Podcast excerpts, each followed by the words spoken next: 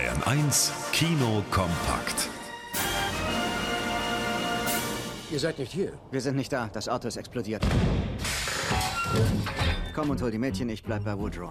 Ich bin nicht Ihr Chauffeur, ich bin der Großvater.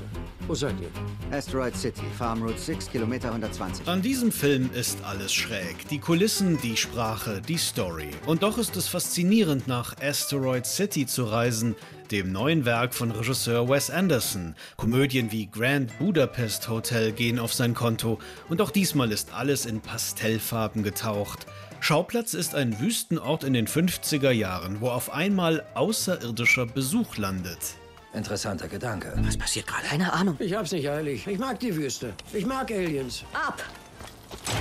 Alien-Alarm in einer Wunderwelt. Mal lustig, mal langweilig. Der Film ist nicht unanstrengend, aber es gibt, typisch Anderson, tausend geniale Bilddetails und fast genauso viele Stars.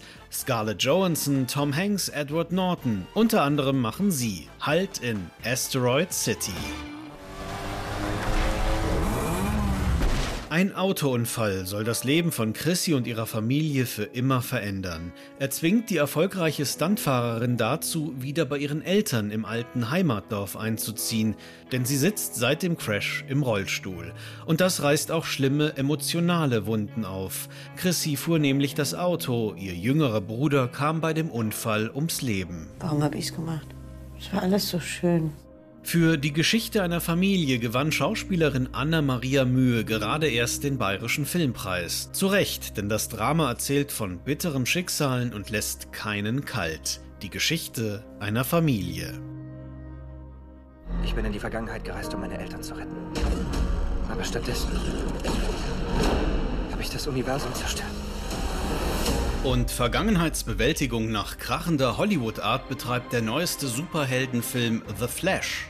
Was der Knabe im roten Anzug so gut kann, blitzschnell durch Raum und Zeit rasen. Und das nutzt er, um in der Vergangenheit den Mord an seiner Mutter zu verhindern. Das Dumme ist nur, damit verändert er, wen überrascht's, die Zukunft. Auf einmal gibt's ihn zweimal und diesen Überhelden trifft er auch. Du bist. Ja.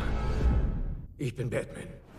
Actionreich und voller Effekte. Der Film will alles liefern. Das Problem ist nur, es lässt einen etwas kalt. Und so schlägt The Flash am Ende leider nur halb ein. Daniel Ronell, Bayern 1.